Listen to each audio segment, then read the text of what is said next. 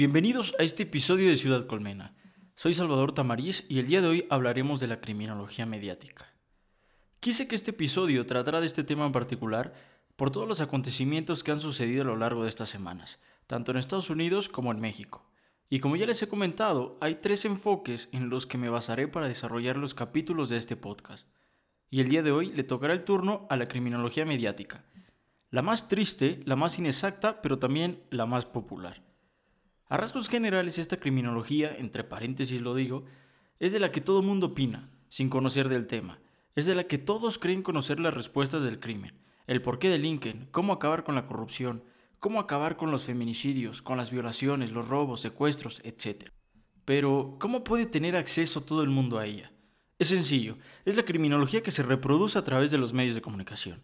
Todo lo que opinas del crimen, hasta sus posibles soluciones, lo has escuchado desde los noticieros hasta las pláticas de café.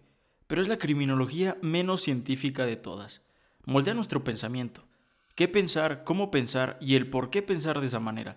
Todo gracias al manejo de información, el cual se reproduce como conejo enano en los medios de comunicación. Esta criminología se apoya en su mayoría del medio de comunicación más accesible para todos, la televisión. Es por ello que si alguna vez leyeron a Giovanni Sartori o a Pierre Bourdieu, es momento que desempolven esos libros y se lleven una tremenda sorpresa al percatarse que somos demasiado sumisos frente a los medios de comunicación. Sartori en su libro Movidens dice que la imagen está transformando al Homo sapiens, el cual es producto de la cultura escrita a un Homo videns, para el cual la palabra está destronada por la imagen. El acto continuo de ver la televisión está transformando la naturaleza de los seres humanos, y una de las maneras en que lo hace es que la imagen se vuelve más importante que las palabras. Sartori también afirmaba que el hecho de tener una masa de televidentes con una capacidad de entendimiento empobrecida vuelve posible que se le manipule porque no puede pensar ni hacer un análisis crítico de lo que ve en televisión, y es a partir de su incapacidad de pensar que se la puede empezar a manipular. En la última parte del libro de Movide habla sobre cómo los políticos han explotado esto del empobrecimiento del entendimiento y la manipulación mediática a su favor, ya sea para ganar elecciones o algún objetivo que tengan en mente. Y no está para nada obsoleto la tesis de Sartori. Para no irnos tan lejos, podemos mencionar a cualquier político de la República Mexicana, de izquierda a derecha, todos aprovechan a los medios de comunicación. La primacía está en la palabra y no en la imagen. ¿Por qué digo que la criminología mediática es la más popular? Por una sencilla razón, esta criminología es la que nos bombardean día y noche los medios de comunicación, como la tele, la radio y las redes sociales. Como antecedentes podemos decir que el poder de la criminología mediática fue detectada por los sociólogos desde fines del siglo XIX, con motivo del poder de los diarios en el caso de Dreyfus. Gabriel Tarde afirmaba que en el presente, esto hablando obviamente de 1900, el arte de gobernar se ha convertido en gran medida en la habilidad de servirse de los diarios. Él denunció la fuerza extorsiva de los medios masivos, que en su tiempo eran los diarios, la gran dificultad para neutralizar los efectos de una difamación periodística y la explotación de la credulidad pública. Por ende, no hablamos de nada nuevo, aunque, como es natural, la criminología mediática actual tiene características propias. La característica central de la versión actual de esta criminología proviene del medio empleado, la televisión. Los críticos más radicales de la televisión son Giovanni Sartori y Pierre Bourdieu. Para Bourdieu la televisión es lo opuesto a la capacidad de pensar, mientras que Sartori desarrolla la tesis de que el Homo sapiens se está degradando a un Homo videns por efecto de una cultura de puras imágenes. La tesis de Sartori tiene un alto grado de razón. Una comunicación por imágenes necesariamente se refiere siempre a cosas concretas, pues eso es lo único que pueden mostrar las imágenes y en consecuencia el receptor de esa comunicación es instado en forma permanente al pensamiento concreto, lo cual debilita su pensamiento abstracto. Ahora bien, la criminología mediática, una vez que tiene los medios de comunicación a su merced, necesita crear un mundo de personas decentes frente a una masa de criminales identificada a través de estereotipos, que configuran un ellos, separados del resto de la sociedad, por ser un conjunto de personas diferentes y malas.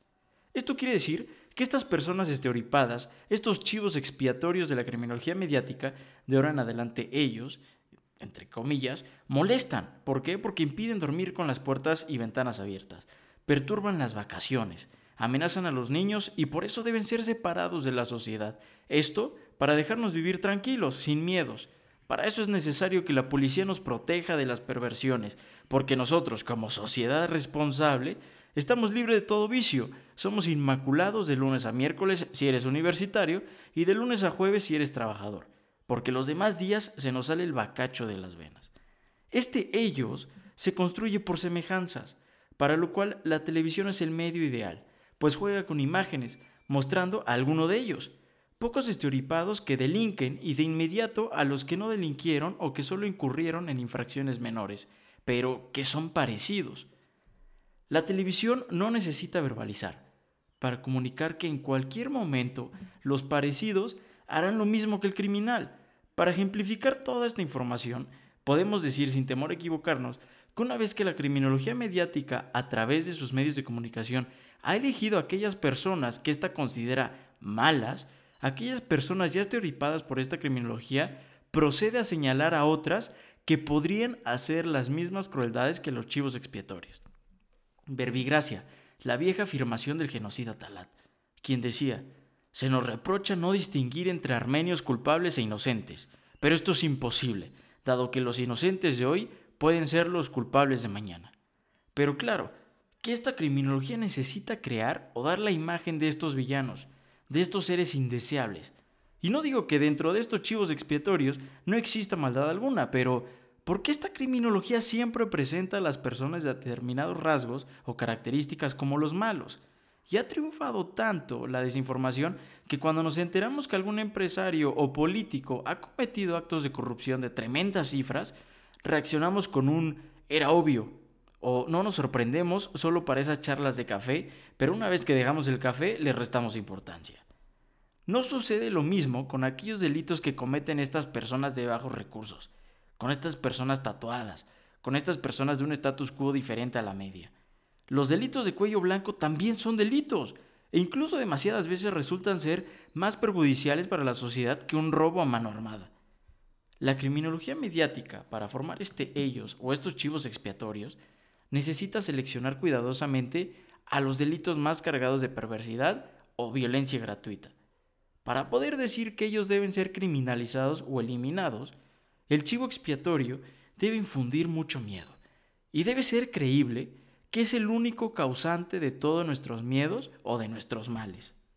Un claro ejemplo, cuando un homicidio fue por celos, pasión, enemistad, pelea entre socios, para los medios no se trata de una cuestión de seguridad. El feminicidio de la mujer a golpes dentro del santo hogar familiar no produce pánico moral, se ignora.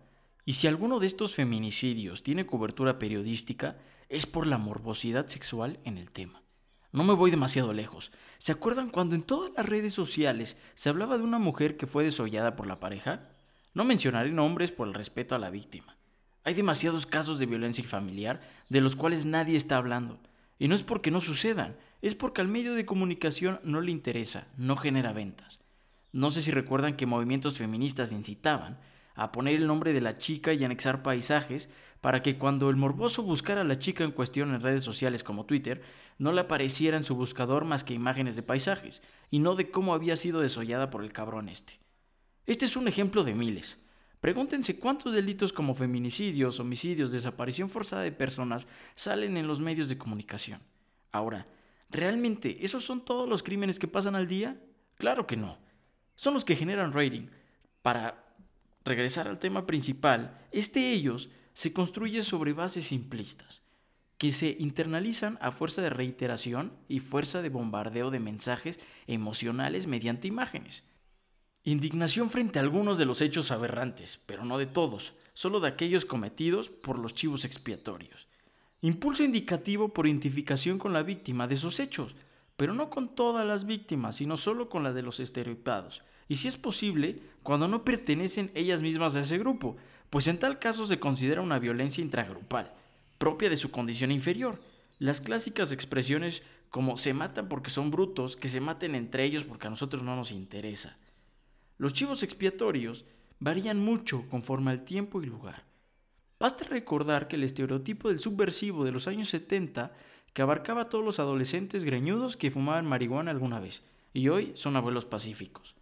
Este ellos dibuja un mundo de nosotros los buenos y ellos los malos, que no deja espacio para la neutralidad, y esto es muy importante, la prudencia no tiene espacio en la criminología mediática. Toda prudencia es mostrada como complicidad al crimen. La criminología mediática asume el discurso de la higiene social. Ellos son para la criminología mediática las heces del cuerpo social. Resultaría que este producto normal de descarte deba canalizarse mediante una cloaca, y esa cloaca es el sistema penal. Pero como todo en la vida, hay errores. Y uno de los errores más grandes que puede cometer la criminología mediática es cuando el poder punitivo victimiza a alguien que no puede identificar con ellos y que al como víctima no puede negarle espacio mediático. Esto quiere decir cuando se castiga a alguien que no cumple con las características del chivo expiatorio, o en otras palabras, cuando se castiga a alguien que no tiene la facha de jodido. En estos casos, las agencias entregan al ejecutor material para calmar la ola mediática y aprovechan para demostrar que se depuran de elementos indeseables. O sea, sacrifican al policía, a los jueces o al Ministerio Público con tal de salvar la imagen de esta persecución. O sea, que la realidad es que entregan a un policía seleccionado de un sector social humilde al que entrenaron con singular negligencia para hacer eso. O sea, para chingarse al jodido, pero como se chingó, al que no es jodido, le toca perder. Como ejemplo muy claro, podemos mencionar la situación que se vivió en el estado de Jalisco. La instrucción fue que dejaran sus armas y buscaran lo que encontraran para atacar a los manifestantes. Y fue así que tomaron palos y tubos. Se cometieron desapariciones forzadas. Los testimonios de los policías señalando al fiscal y al gobernador de Jalisco comenzaron a difundirse el domingo 7 de junio, luego de que el gobernador evadió su responsabilidad de los señalamientos hechos por parte de la Comisión Estatal de Derechos Humanos de Jalisco y nada menos que de la Oficina del Alto Comisionado de Derechos Humanos en la ONU en México. El coraje de los elementos de la policía es que la misma fiscalía ha comenzado a detenerlos, porque según el gobernador actuaron de forma independiente y por órdenes de la delincuencia organizada. Y como los azules no están dispuestos a hacer los chivos expiatorios, comenzaron a parlare de forma anónima mientras que los familiares de los hasta ahora detenidos señalan que las órdenes vinieron de sus superiores. Es aquí donde les pregunto, ¿ya ven el alcance y el monstruo que es la criminología mediática? Siguiendo con este orden de ideas, uno de los grandes obstáculos para la criminología mediática son los jueces, que son su blanco preferido. Y se da un banquete cuando un excarcelado o liberado transitorio comete un delito grave, lo que provoca una maligna alegría en los comunicadores. Los jueces son el obstáculo para una eficaz lucha contra ellos, los chivos expiatorios. La criminología mediática dice, las garantías penales y procesales son para nosotros, pero no para ellos, pues ellos no respetan los derechos de nadie. Ellos, los estereotipados, no tienen derecho porque matan, no son personas, son diferentes. A esos cabrones hay que dejarlos dentro. Ante toda esta mierda, el juez unipersonal trata de no ofrecer blancos débiles a la criminología mediática, porque actúa en soledad y se vuelve remiso a conceder excarcelaciones, con lo cual se llenan las cárceles y sobrevienen motines y muertes, que son mostradas como prueba de que ellos son los salvajes y los jueces poco diligentes. Esta lógica espeluznante nos lleva al siguiente paso, impulsar reformas legales sin sentido, los políticos atemorizados u oportunistas que se suman o someten a la criminología mediática aprueban esas leyes disparatadas y afirman que de ese modo envían mensajes a la sociedad, confundiendo la ley penal con Internet. Es tan obvio que estas leyes no tienen ninguna incidencia sobre la frecuencia criminal en la sociedad, que no estoy para nada seguro de que entre quienes las promueven hay alguien que lo crea en serio. Estas ideas transmiten la certeza de que el mundo se divide entre buenos y malos, y de que la única solución a los conflictos es la punitiva y la violenta. No hay espacio para reparación, para tratamiento o conciliación, solo el modelo punitivo violento, que es el que limpia a la sociedad. Esto es todo por esta primera parte de criminología mediática. No quise hacerlo tan extenso para que en la segunda parte vean el papel importante de la víctima en la criminología mediática. Espero les haya gustado y les mando un fuerte abrazo a todos ustedes.